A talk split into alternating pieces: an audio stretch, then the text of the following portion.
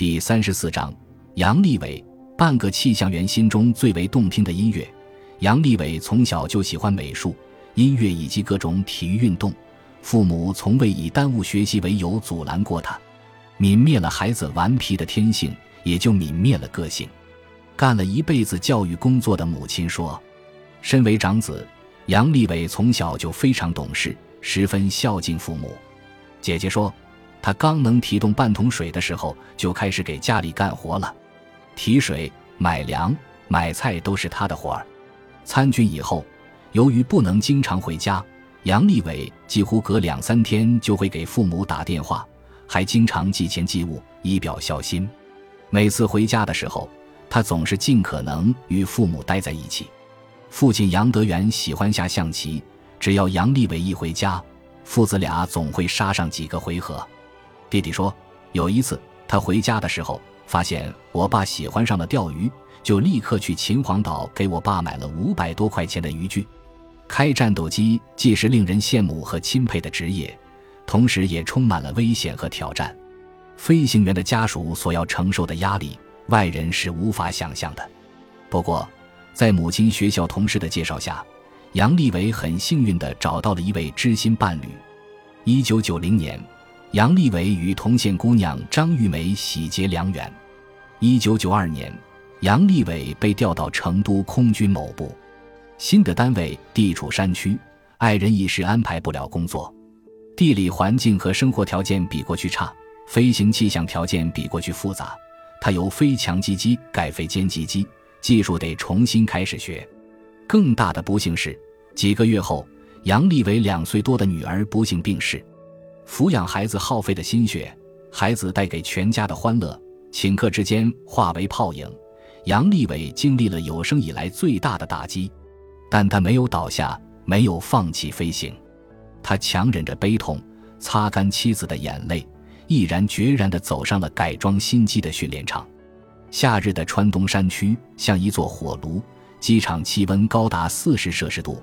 飞行服安全带上的连接环被烈日晒得像在火中烤过一样，稍不注意，皮肤就会被烫起一个血泡。杨利伟在这样的环境中一干就是两个月。到了冬季，这里又寒冷彻骨，冻得人手脚发麻。在严酷的大自然面前，杨利伟却表现得轻松乐观。他说：“作为一个飞行员，意志比技术更重要。恶劣的环境正好磨砺意志。”川东地区气象条件复杂多变。一次，杨利伟驾机飞上高空，在返回机场时，突然云雾翻腾，能见度由常规的三公里以上降到了不足两公里，着陆十分危险。但由于杨利伟熟练地掌握了昼间、夜间的目视和仪表飞行技能，面对险情，他临危不惧，操作自如，终于化险为夷。张玉梅说。杨利伟对自己要求很严格，为了保持良好的身体素质，他不抽烟、不喝酒，也不吃辣椒。一年三百六十五天，不论严寒酷暑，无论阴晴雨雪，天天都坚持进行体能训练，长跑、短跑、单双杠训练，成绩样样拔尖。一九九六年八月，全空军有一千五百名飞行员参加航天员的体检，经过两年多的严格筛选，杨利伟终于脱颖而出。跻身十四名入选人之列，在北京训练期间，按照有关规定，每四年才有一次十几天的探亲假。杨利伟与父母、姐弟可谓聚少离多。不过，杨利伟的父母每年都会去北京看望他，共享家人团聚的天伦之乐。家人最早并不是从杨利伟的口中知道他将成为航天员的消息的，据说。